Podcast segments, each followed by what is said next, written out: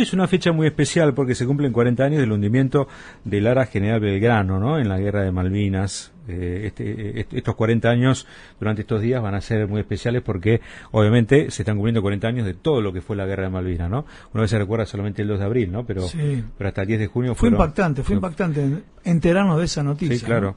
Eh, bueno, y con todo lo que significa para, para nosotros, ¿no? Y hablando de hundimiento del, de un ARA, en este caso el, el San Juan, recién hablamos del Belgrano, bueno, el fiscal de la Cámara Federal pidió anular el procesamiento contra Mauricio Macri. Eh, este dictamen va a ser analizado por el Tribunal de Alzada, que tiene planteos del expresidente y de los familiares de los tripulantes para definir si avanza hacia el juicio oral, o sea, si Macri va a estar, digamos, procesado o no finalmente sobre eh, su responsabilidad o no con relación al hundimiento del Ara San Juan. La doctora Valeria Carreras es abogada representante de muchos familiares del ARA y está en comunicación con nosotros. Doctora Carreras, ¿cómo le va? Lo estamos saludando aquí en Radio Cooperativa Gustavo Idoyaga y Federico Mí. Buenas tardes. Hola, ¿qué tal? ¿Cómo les va? Ante todo, muchas gracias por ese recuerdo del ARA General Belgrano que nos conmovió y nos sigue marcando todo. Sí, porque eso es como coincidente, ¿no? Eh, que, sean dos aras. Sí, es que además es otro crimen inglés, ¿se entiende? Eh, eso, eso no hay que dejar de recordar, de recordarlo ni de reclamarlo. Recordemos en qué circunstancias se dio, ¿no? En, un lugar en donde no se podía disparar. Bueno, claro, claro que sí, es así como vos decís, en la causa de espionaje ilegal. Ah, para, que se, para, que se entienda, doctora, porque a veces eh, Macri tuvo algunos procesamientos por un lado, otros por otro.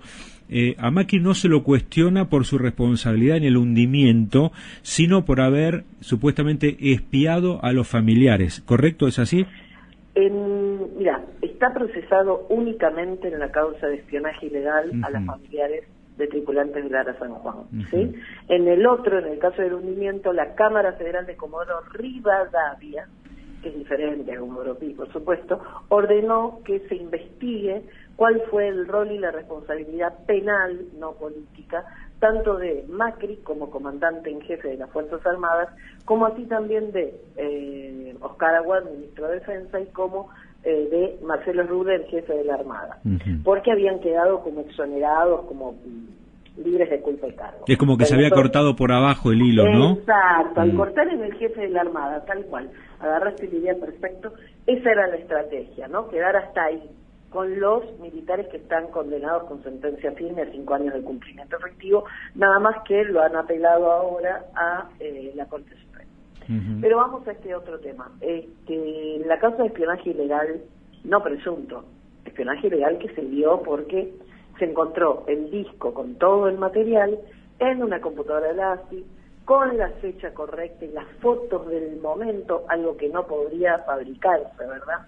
Las fotos, el seguimiento, los reportes, los nombres, las redes sociales de cada una de estas mujeres este, espiadas, seguidas, eh, por ejemplo, hay un reporte que es tremendo que hasta habla del infiltrado de, en las familias, este, infiltraron gente para sacar información. Bueno, eh, uno de esos reportes que llegó a las manos de Macri dice, la madre de tal tripulante con nombre, apellido, grado familiar, va a preguntar o va a pedir o va a este, exigirle al presidente, cada una tenía como una personalidad, y ellos la voltaban tal cual, porque era con las palabras que ellos se manejaban, tal cosa, pero así, detallado así, con lo cual no nos pueden decir que era solo la tarea de una de las... A ver, lo que la, acusación es la AFI, que en ese momento era la Secretaría de Inteligencia que... Era AFI todavía. Claro, era, AFI, ¿no?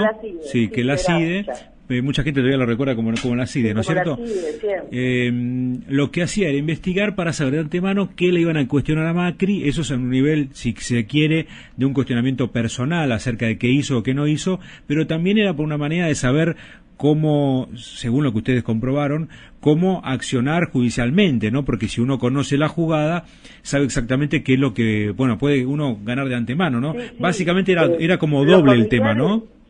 Totalmente, no era adelantarle al presidente a ver qué inquietudes tenía la familia, porque para eso no infiltras a una persona. No metes a una persona que haga de cuenta que es amigo de la familia. Este, y la otra era exactamente evitar que ellas lleguen a la verdad. ¿Por qué? Porque al cabo de toda esta investigación lo que logramos probar es que había una eh, mentira tras de otra, desde la fecha en que se informó que no habían tenido más contacto hasta el hallazgo, ahora no los quiero mezclar a la, a la audiencia, ¿no? Hasta las imágenes oscuras, todo era una gran mentira. Pero estamos avanzando, como ya te digo, en fuera de Comodoro Pi. Porque si esto lo, lo agarra Comodoro Pi, va a terminar diciendo, como en un acto una vez dijo Oscar Aguad, que la culpa del hundimiento la tuvieron los tripulantes. Valeria, Gustavo Bedoya, ¿cómo te va? Hola, ¿cómo te va, Gustavo? ¿Cómo andás, Valeria? siempre por ocuparte. Eh, Valeria, vos has mencionado varias veces que, que, bueno, que se ha mostrado parcialidad en favor de Macri, ¿sí? Sí. Bajo ese título, contanos un poco, y recién mencionaste el tema de Comodoro Pi. Sí. Contanos un poco también las chicanas jurídicas que plantea... ¿En dónde? Y, claro, ¿En dónde vemos que no somos iguales ante la ley? Mirá, Sí. Yo, en vez de contarlo desde el lugar de las señoras que represento, eh, lo voy a contar desde los procesados. Arribas, Magdalani, ¿sí? Nombres que ustedes conocen. Si los jueces de Comodoro Pi hacen diferencias entre Macri y estos dos, número uno, que eran Arribas y Magdalani, este, imagínense, voy a darle ejemplos. A Arribas y a Magdalani le exigen que entregue el pasaporte cada viaje que realizan y vuelven. Sí. Le exigen que cuando vuelvan eh, presenten su domicilio firmado ante la comisaría Sí. de su barrio. Le exigen que cuando van a viajar acrediten cada uno de los pasajes, papeles, hoteles, motivo, etcétera. Al, y ahora viene la frutilla del postre. Eh, a Arribas y a Magdalani, ante el mismo planteo que hoy el fiscal resolvió favorablemente a Macri, eh, le dijeron que no, le dijeron que no el 25 de marzo. Nada cambió en el medio, nada cambió. En otra causita, ¿no? Chiquitita del mismo tema de espionaje. En otro intento, va. En esta vez empieza diciendo el fiscal en su dictamen, mismo fiscal que el 25 de marzo, ¿eh? Mismo hecho, mismo recurso de nulidad. Dice, no corresponde tratar una nulidad en este momento procesal, pero la voy a tratar. Mete una Y no excepción. claro, y no solamente la trata, sino que aparte le da herramientas que no había aportado el propio defensor de Mauricio Macri. ¿Se entiende? Le busca la vuelta, digo yo, le busca la vuelta. Esto obviamente va a terminar con, lamentablemente, eh, hoy se pidió la nulidad por parte del fiscal, mañana o pasado seguramente la Cámara va a hacer este, eco, se va a hacer eco de esto y va a quedar sobreseído, porque si se anula el procesamiento no está procesado obviamente. Y no hay manera de que vuelva, eh, o, o se puede pedir nuevamente eso. Sí, sí, lo pidió el fiscal. El fiscal dijo, como estuvo mal procesado, cítenlo nuevamente indagatoria, pero estamos en Comodoro Pi, Mm. en- ante el juez que nosotros este, recusamos, porque vos fíjate que el juez que tendría que hacer eso eh, se, se llama Ercolini y nosotros lo recusamos porque no solamente autoriza de manera anticipada cualquier, él dice así, cualquier viaje que quiera realizar el expresidente de la Nación, nadie le llama procesado, reo, encartado, imputado, nada. Le dicen el expresidente va a ser autorizado. Mm. Imagínate dónde tramitamos. Claro. Pero aparte no nos dejan acceder a esos viajes. Mm. Yo me entero Eh, por la tele, por los diarios. Valeria, para que se entienda, porque yo veo como tres situaciones al mismo tiempo, ¿no? Por un lado, la causa por el cual se hunde el Ara San Juan, ¿no? Ahora vamos a meternos en eso. Después la causa por la búsqueda, es decir, si el gobierno o la Armada hizo lo correcto en la búsqueda, si se equivocó, si lo dejó a propósito. Bueno, y otra es el tema de lo de, mm, bueno, el espionaje ilegal, que ya, ya hablamos recién. Me interesa, Hay muchas más causas, ¿eh? Claro. por ejemplo, Hay muchas más, por ejemplo, la primer contratación trucha y direccionada que se hizo de la primera empresa de búsqueda, que era una empresa de un argentino radicado en España, ex liceo naval, dirigida por un ex eh, teniente de fragata de, eh, de la Armada, por Mm. ejemplo. Lo logramos impugnar y demostrar que no tenía, pero ni la capacidad, ni los papeles, ni nada como para poder este, competir. Claro. Bueno, ellos también, ante esto, lo dejaron en el ganado, pero hay una causa penal, hubo procesados y demás. La, pregunta mía, sí, la, ah, la, pregunta mía iba por el lado de qué pasa con lo anterior, porque también hubo críticas acerca de cómo se construyó o cómo se hizo ese famoso revisión de la, revisión de media vida del submarino. Digo, ahí no hay nada para investigar sobre eso. Por supuesto se investigó. Vos imaginate, en pleno macrismo, el punto que se buscó fue culpar a la administración anterior, ¿sí? a pesar que habían pasado casi dos años, este, fue buscar eso. Entonces Lilita Carrió hizo una causa en, en Comodoro Pi. En Comodoro Pi no encontraron un ticket mal hecho ni la falta de las garantías de la reparación de media vida. Pero como si esto fuera poco, yo que represento eh, en la cantidad de familias, más de 26, son este, en un 60, 60 y pico por ciento eh, habían votado al expresidente Mauricio Macri, lo primero que me dijeron fue la media vida, fue la media vida. Porque eso es lo que más o menos resultaba los, los diarios. Claro. Eh, entonces lo primero a lo que me aboqué fue a descartar esta teoría y lo hice a través de una pericia, o judicial dentro del expediente, con todas las preguntas habidas y por haber al fabricante alemán PISA. Eso salió que no estaba el problema de la media vida, sino en que no se le hicieron los mantenimientos posteriores. ¿sí? Macri dejó de vencer 18 meses el salir del auto, para que ustedes Sí, sí, claro, sí, sí. Este, pero no solamente eso, sino que este, jefe de gabinete, Marcos Peña, dijo eh, que tenían vencido los filtros de aire en un 95%. Eh, debido al vencimiento de, de, los filtros de aire, lo que hacían ellos era abrir una válvula que generalmente no se abre, que no que, está prohibido abrir, pero que con eso ellos ventilaban, un poco de agua que entraba. Ese día había una tormenta tremenda, este y por el por el periscopio para que la gente se dé cuenta que no es por ahí, pero se llama snorkel, eh, entraba agua, entró agua, se conectó con las baterías y ahí empezó un incendio. El incendio duró horas, horas, hasta el último llamado 7 y 20 de la mañana. Entonces queremos saber qué pasó que no acudieron en ayuda desde el aviso a las 12 menos cuarto de la noche, más todos los llamados que hubo en la madrugada, etcétera. olvidé tu otra pregunta. Ah, media vida. Y cuando encuentran finalmente al año justo, al año y dos días, este, el submarino, una de las cuestiones que dicen en conferencia de prensa fue, y la media vida, le dicen los periodistas, el casco resistente está intacto.